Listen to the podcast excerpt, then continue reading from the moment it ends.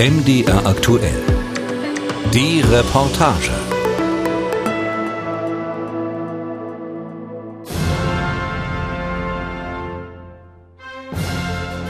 Am 2. März 2022 erstellte die russische Botschaft in Deutschland eine Feedback-E-Mail-Adresse. Via diese E-Mail können Landsleute Informationen über Fälle von Mobbing, Belästigung, Drohungen, Angriffen oder physischer Gewalt senden. In nur drei Tagen erhielten wir mehrere hundert Nachrichten. Wir halten jegliche Manifestationen von Diskriminierung und Verletzung der Rechte unserer Bürger und der russischsprachigen Bevölkerung in Deutschland für inakzeptabel. Bis Ende April hat die Botschaft der Russischen Föderation knapp 100 Fälle veröffentlicht, die als Beweis für eine wachsende Diskriminierung der russischstämmigen Bevölkerung dienen sollten. Unter dem Hashtag Stop Hating Russians. Alle Fälle sind anonymisiert, mehr oder weniger politisch, mehr oder weniger konkret.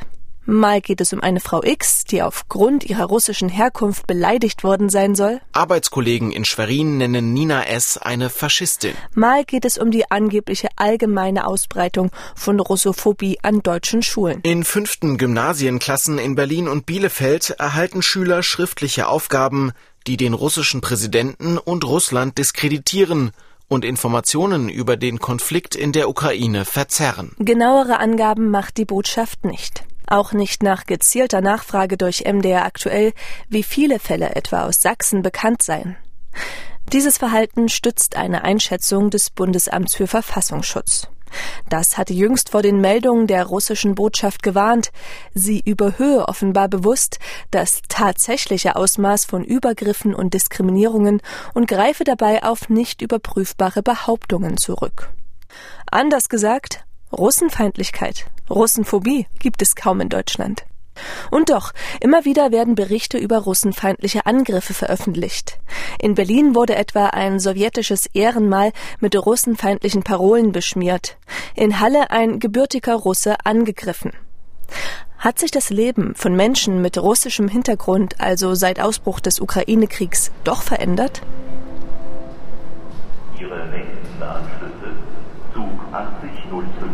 nach Mittweiler über Chemnitz Kinderwaldstätte, Abfahrt 9.35 Uhr von Gleis 4. Alexei. Ach, Jessica, hi. Ähm, ich würde sagen, wir gehen also auf den Grün, also das heißt, Ja. so eine Promenade ist vielleicht Alexei wartet am Chemnitzer Bahnhof. Der schmale Mann mit der jugendlichen Statur kam vor 20 Jahren nach Chemnitz. Geboren wurde Alexei in Omsk, Sibirien. Als er nach Deutschland kam, war er 15, besuchte eine Integrationsklasse. Nach Russland hat er kaum noch Verbindungen. Ja, also ich bin länger in Deutschland als in Russland. Genau, und eigentlich, ja, ich bin wahrscheinlich schon voll integriert hier, wenn man so sagen kann. Das, was ihn noch mit seinem Geburtsland verbindet, ist vielleicht sein Akzent, mit Sicherheit aber die Musik. Nicht nur, dass er mit einigen Bands aus St. Petersburg in Kontakt steht.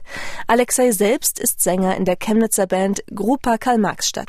So tell me what you want, what you really, really want. Чё бабы пропели, непонятно ничего. А я вот Лёха из сибирского Омска. Живу в Кармакштадте, бренчу понемножку. А это колорит, он тоже отсюда. Поют они песни для русского люда. Мы сыграем, а они подпоют. Получится хит, просто супер гуд ähm, die Texte sind äh, größtenteils auf Russisch. Auch jetzt, dann kamen auch Deutsch auch relativ viele, aber so größtenteils auf Deutsch, äh, auf Russisch. Und ähm, naja, musikalisch, es ist ja eigentlich sehr viel vom Balkan genommen, weil da sind so Trompeter und so. Es ist ja eigentlich nicht so typisch für russische Musik. Auch an diesem Morgen ist Alexei auf dem Weg in den Proberaum. Am Nachmittag muss er in seinem Job in einem Supermarkt arbeiten, deshalb nutzt er gerne die frühen Stunden. Ein bisschen Musik machen, vielleicht ein paar Aufnahmen. Etwas, was ihm bei Ausbruch des Ukraine-Kriegs nicht möglich war. Ich war tatsächlich eine Woche lang so, wie so, ich sag mal so, depressiv, weiß ich nicht, ob das zu krass gesagt ist, aber ich konnte nichts anderes machen, so großartig. War nur so am Tag, hab irgendwie Nachrichten geguckt und dachte, oh, das gibt's doch gar nicht und konnte auch nicht kein Instrument spielen, so hatte keine Laune dafür. So ging es vielen Menschen. Der Schock über einen Krieg in Europa lähmte erstmal. Als sich der erste Schrecken gelegt hatte, bemerkte Alexei eine kleine Veränderung. Denn auf einmal wurde er, der russischstämmige, ständig zum Krieg befragt. Was am Anfang wirklich, das war dann schon irgendwie nervig, dass so gut wie jeder, also trotzdem, den ich, die ich kenne, der hat gefragt, wie stehst du da, dazu? So. Und also an, an sich ist es ja nicht schlimm, aber wenn das, also da wurde ich wirklich fast überall auf Arbeit, Arbeitskollegen, dann, dann gefragt, wie du dazu stehst. Und das hat irgendwie doch dann am Ende ein bisschen genervt irgendwie. Weil, ja, das ist so ein bisschen wie, ich weiß gar nicht. Am Ende meinen die das absolut nicht schlecht und nicht böse, die interessieren sich einfach. Aber irgendwie fühlt man sich dann irgendwann mal wie so ein bisschen gerecht, muss sich wie gerechtfertigen oder so ähnlich. Doch das war das Einzige, was sich für Alexei änderte. Und mittlerweile fragt ihn kaum noch jemand, wie er zu dem Krieg steht. Auch sonst hat er keine negativen Erlebnisse gemacht, keine Pöbeleien, keine dummen Sprüche, keinerlei Diskriminierung. Also ja, also ich sag mal so, bis jetzt ist alles wirklich ganz cool. Also ich würde jetzt nichts, also ich merke jetzt nichts in meine Richtung. Ich habe nur deutsche Kollegen und ja, ich weiß nicht, wir spielen ja russische Musik und also ich habe bis jetzt noch nichts mitbekommen davon. Wenn überhaupt habe es kleinere Konflikte zwischen Ukrainern und Russen gegeben. Aber Russenfeindlichkeit, das könne Alexei wirklich nicht beobachten. Dementsprechend findet er auch Demonstrationen gegen die vermeintliche Diskriminierung von Russischstämmigen eher irritierend. Und ähm, für mich ist fraglich, was das genau bewirken soll, weil für mich wirkt das relativ aggressiv irgendwie. Also wenn jemand jetzt, äh, wenn die Leute, weiß nicht, in Berlin im Zentrum rumlaufen und halt auf Russisch Russia schreien, also um, für mich, erstens gehört das eigentlich nie so richtig hin und zweitens, ähm, ich denke, das bewirkt das Gegenteil, was die eigentlich wollen. Also man kann schon gegen Diskriminierung bestimmt äh, Demo machen, aber ich glaube, das sollte ein bisschen anders aussehen. Also wie gesagt, ich, also von mir, von mir aus kann man zeigen, dass man irgendwie sagt, hier, es gibt ein Problem, aber dann irgendwie auf eine andere Weise wahrscheinlich so. Nicht mit den Autos durch die Straßen fahren und dann hupen und rumschreien. also. Ähnlich äußern sich auch prominentere Stimmen. Der Schriftsteller Wladimir Kamina ging in einem Interview mit dem Nachrichtensender Welt noch weiter. Die Diskriminierung von Russen sei ein Fake, aber dieser Fake sei wichtig für das russische Staatsfernsehen. Das war Mitte April. Nur wenige Tage später erntete die Politikwissenschaftlerin und Direktorin des Instituts der Europäischen Union für Sicherheitsstudien, Florence Gaub, nach einem Auftritt in der ZDF-Sendung Markus Lanz einen Shitstorm. Für eben vermeintlich russenfeindliche Aussagen. Ich glaube, wir dürfen nicht vergessen, dass auch wenn Russen europäisch aussehen, dass es keine Europäer sind, jetzt im kulturellen Sinne, einen anderen Bezug zu Gewalt haben, einen anderen Bezug zu Tod haben. Ähm, Leidensfähiger deswegen, sind oder was meinen Sie? Naja, es gibt da nicht diesen liberalen, postmodernen Zugang zum Leben, das Leben als ein Projekt, was jeder für sich individuell gestaltet, sondern hm. das Leben kann halt einfach auch mit dem, mit dem Tod recht früh enden. Ich meine, Russland hat zum Beispiel auch eine relativ äh, niedrige Lebenserwartung, ich glaube 70 für Männer. Ähm, das ist halt einfach, dann geht man einfach anders damit um, dass halt dass da Menschen sterben. Ne? Mhm. In den sozialen Netzwerken wurde besonders kritisiert, dass Aussagen wie diese Russen als Barbaren darstellten, mit nur wenig Respekt vom Leben. Dass also Russen entmenschlicht würden. Ja, die haben zum Beispiel gesagt, Russen Schweine müssen raus, die stinken, die sollen sich anzünden oder irgendwie so. Kurz nach 17.30 Uhr ist noch nicht viel Betrieb im Restaurant Skaska. Nur eine kleine Gruppe, zwei Frauen und ein Mann, haben bislang an einem Tisch Platz genommen. So hat Inhaber Sergei Trofimov noch Zeit für ein Interview. Er sitzt an einem der hinteren Tische in dem hellen Gastraum, der mit zahlreichen Matroschkas dekoriert ist. An den Wänden und Säulen sind Blumen im russisch-volkstümlichen Stil gemalt. Der Kaffee wird in Tassen mit blauem Blumenmuster serviert. Seit 2018 gibt es das Gaska, verborgen hinter der unscheinbaren Fassade eines Plattenbaus im Süden von Leipzig. Authentisch russische Gaumenfreuden werden auf der Homepage versprochen. Bislang gab es damit keine Probleme. Die begannen erst mit Kriegsausbruch, berichtet Sergei. Der große Mann mit dem graumelierten Haar wirkt ungerührt, wenn er von Drohanrufen und Beleidigungen erzählt. Ah, ich bin schon ein bisschen älter und erfahren. Ich habe das schon erwartet. Aber meine Kellner, junge Kellner, der war wirklich geschockt. Weil das erste Mal im Leben sowas gehört, einfach so. Klingelt Telefon, wir gehen an, nehmen Reservierung und dann sowas. Ja. Bei den Anrufen blieb es nicht. Die Homepage des Restaurants wurde manipuliert, Bilder aus dem Krieg darauf gespielt. Es dauerte Tage, um den Schaden zu beheben. Auch der Transporter des Restaurants wurde zerkratzt. Und nicht nur dieser, erzählt Sergei. Äh, mein Bekannter hm, hat Transportfirma hier in Leipzig und hat einen großen Transporter, wirklich großen Transporter. Und er äh, trug meine Werbung. Ja, also mein, von unserem Restaurant äh, war Werbung angeklebt an diese Transporter. Also ich bekomme auf Google und ich bekomme eine Nachricht von einer Frau von Bad Dürben oder irgendwo, ich weiß nicht. Und sie schreibt, dass unser Transporter steht irgendwo auf, am Parkplatz ohne Kennzeichen und wenn sie ihn suchen oder so, dann steht da. Ein Blick aus dem Fenster machte Sergei klar, dass die Frau nicht von seinem Wagen sprach. Es musste der Transporter des Bekannten sein, der mit der Restaurantwerbung. Und ich rufe ihn an, an und frage, äh, wo, was vielleicht gestohlen wurde oder so. Was ist mit deinem Transporter passiert? Und er erzählt, dass bei ihm war Beleidigungen, Reifen kaputt und noch was, nur wegen dieses Werbung. Danach hatte der Bekannte den Transporter verkauft. Die russenfeindlichen Angriffe bekommen in Sergejs Fall eine fast ironische Wendung, wenn man weiß, dass das Gaska zwar mit russischer Küche wirbt, die Leitung aber russisch-ukrainisch ist. Sergei selbst ist gebürtiger Ukrainer, seine Frau kommt aus Sibirien. Wem solche Attacken tatsächlich gelten sollen und aus welchem Spektrum die Täter kommen, ist nicht zuletzt aus diesem Grund oft schwer für die Polizei einzuschätzen. Bestätigt auch Tom Bernhard, Leiter der Stabsstelle Kommunikation beim Landeskriminalamt Sachsen. Zum Beispiel bei diesen Schmieren von diesen Z-Symbolen kann man schon davon ausgehen, dass das Sympathisanten der russischen Seite sind und sich damit gegen Ukrainer richten. Man weiß es aber im Endeffekt nicht äh, solange man den Täter nicht dazu hat. Das ist dann halt äh, die Annahme im Gesamtzusammenhang betrachtet. Aber das kann auch genauso gut einfach Dummheit eines Jugendlichen sein, äh, der aus ja, in einer Motivation, die nur schwer nachvollziehbar ist, irgendwo, weil er es gerade mal gesehen hat und weil er das vielleicht als en vogue empfindet, irgendwo ein Z-Symbol hinschmiert. Also das ist sehr schwierig, das dann im Einzelfall zuzuordnen. Kurz nach Beginn des Krieges in der Ukraine wurde in Sachsen die ISA Ukraine ins Leben gerufen, eine Informationssammelstelle, in welcher alle Ereignisse und Straftaten mit Bezug zum Ukraine-Konflikt zusammengetragen werden, erklärt Bernhard. Und so selektieren wir tagaktuell, teilweise mehrfach am Tag, Ereignisse, die damit im Zusammenhang stehen und haben quasi ein fortlaufend geschriebenes Situations- und Lagebild, Sie müssen sich das so vorstellen, da gibt es mehrere Bereiche. Wir betrachten die allgemeine Lage. Das ist auch ganz wichtig für unsere Kollegen, dass sie alle Informationen äh, zur Verfügung haben, auch aktuelle Ereignisse jetzt im Krieg an sich.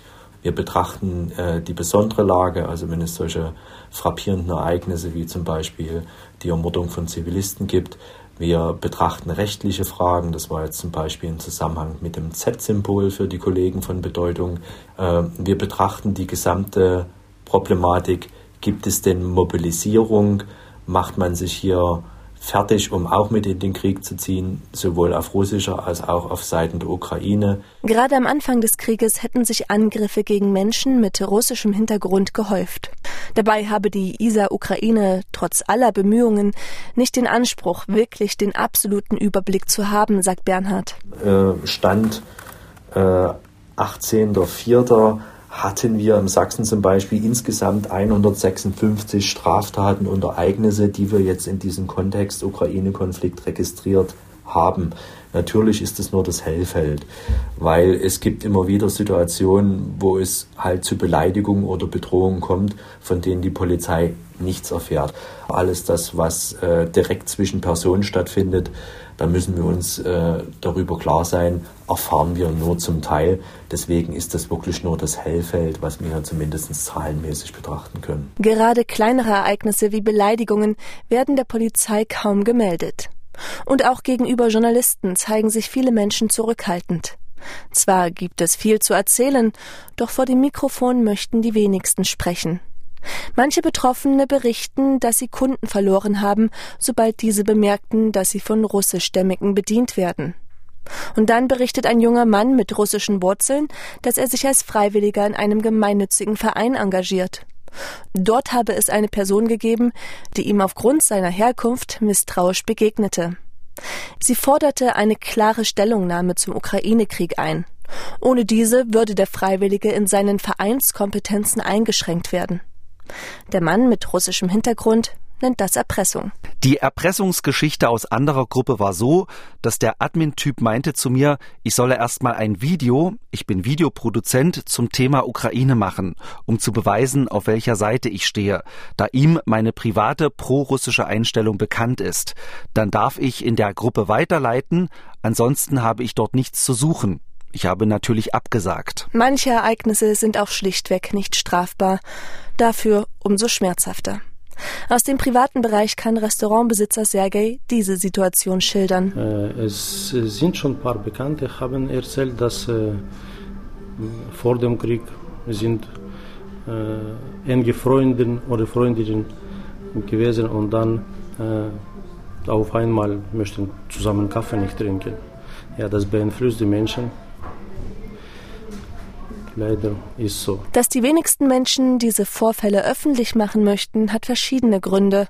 Doch die Absage eines sächsischen Ladens, der osteuropäische Produkte anbietet, lässt aufhorchen.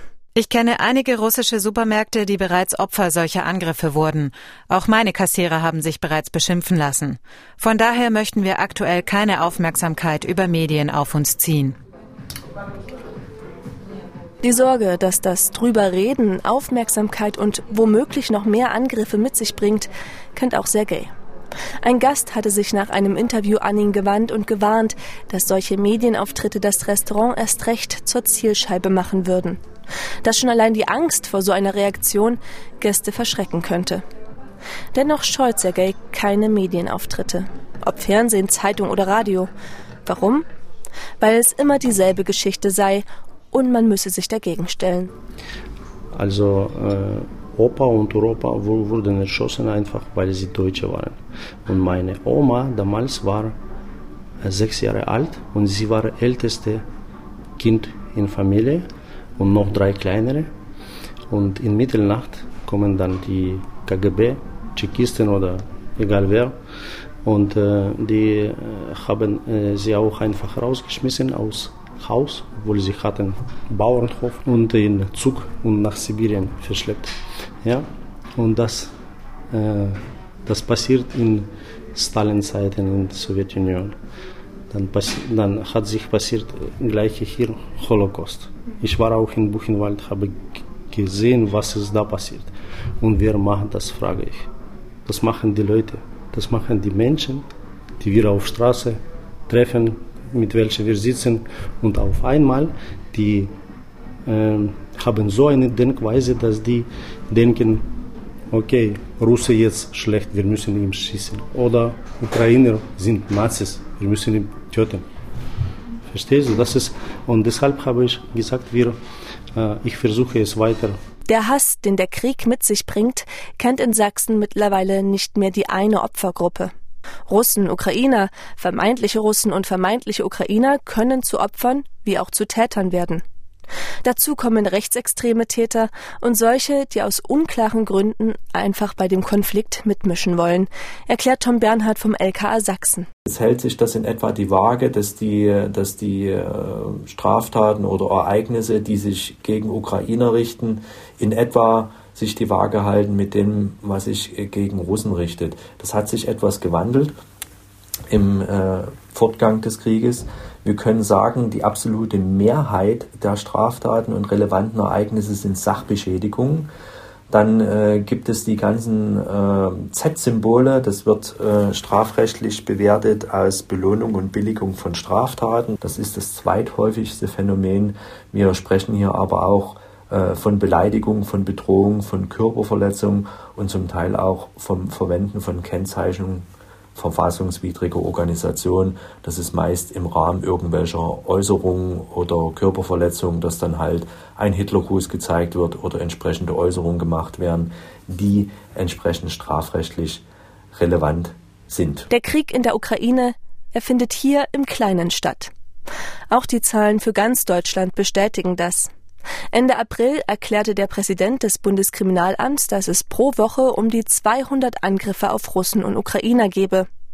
Bundesweit wie auch in Sachsen geht es vor allem um Bedrohungen, Beleidigungen und Sachbeschädigungen. Dass die Menschen sich aufgrund des Krieges anfeindeten, ist für Tom Bernhard das eine.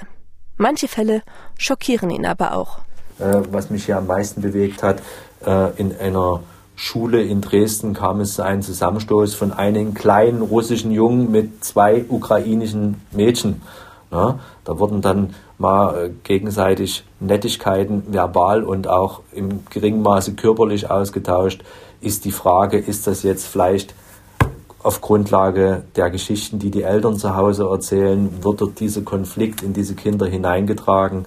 Weil das war in der Altersklasse zwischen sieben und neun Jahren sind die Kinder überhaupt schon in der Lage, das zu begreifen oder machen sie einfach was nach, was sie jetzt von außen hören? Von solchen Konflikten fühlt sich der Chemnitzer Musiker Alexei unberührt. Mit dem Wegfall der Corona-Einschränkung hofft er wieder mehr Auftritte für seine Band bekommen zu können. Doch ein kleiner Zweifel bleibt auch bei ihm. Also bestimmt kann man irgendwas abkriegen. Ähm, ich weiß nicht, wenn, aber ich denke, wenn du dann selber da offener, offen bist, vielleicht funktioniert das dann trotzdem. Also ich weiß, ich will zum, ich habe zum Beispiel vor, Straßenmusik zu machen, also mit halt mit ein paar Leuten aus der Band. Das wird dann natürlich auf Russisch sein, da bin ich gespannt.